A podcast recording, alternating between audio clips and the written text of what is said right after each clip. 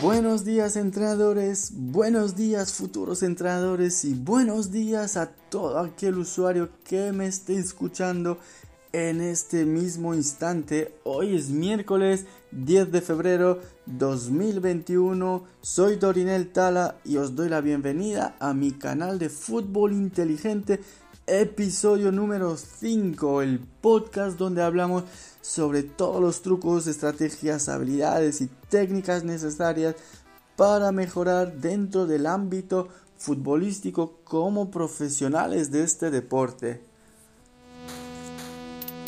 Bien, la propuesta que les traigo hoy, señores, es hablar sobre, sobre tu relación con el futbolista.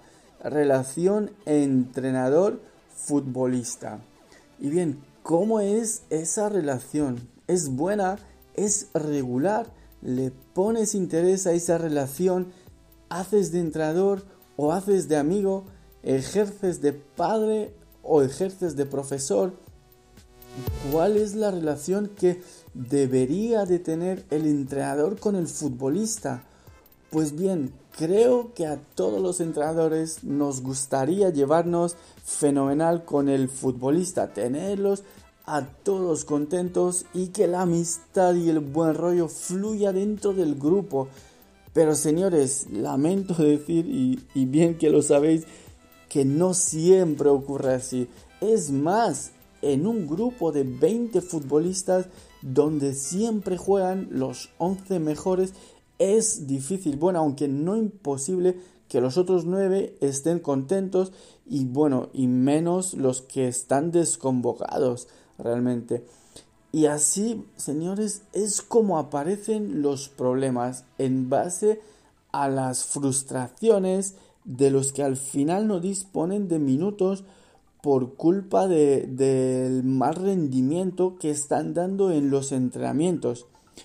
Pero lo normal es que ese tipo de perfil de jugador tenga también la posibilidad de tener una, una oportunidad o bueno, varias de poder jugar un encuentro de principio a fin, darles esa confianza para que ellos puedan dar más también aunque, aunque así sea en partidos amistosos.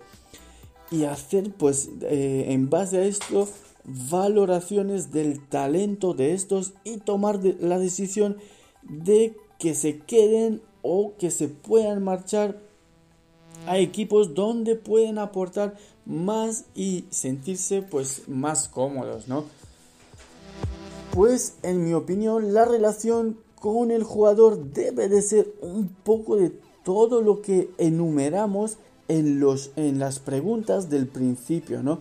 Pero poniendo un límite a cada enumeración y sobre todo que no se pierda el respeto, el respeto mutuo, que es la, eh, para mí es la clave del funcionamiento de las relaciones. Y, cuando ese respeto se pierde, ese respeto mutuo, si se perdió, se perdió la relación también con ello.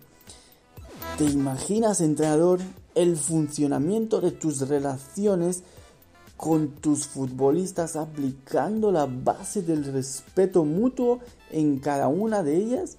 Tendrías un equipo feliz. Esa felicidad que afecta de manera muy positiva tanto el juego como, como el resultado de un partido que traerá más y más alegrías y disfrute de este hermoso deporte. Y bien, entrenadores, con esto terminamos un cortito episodio por hoy. Espero les haya podido aportar algo, espero les haya eh, gustado este podcast y si así ha sido, les invito a que me den un me gusta, lo puedan compartir para que así más gente me pueda escuchar y con esto cerramos y les digo buena semana y nos vemos el miércoles que viene. Hasta luego.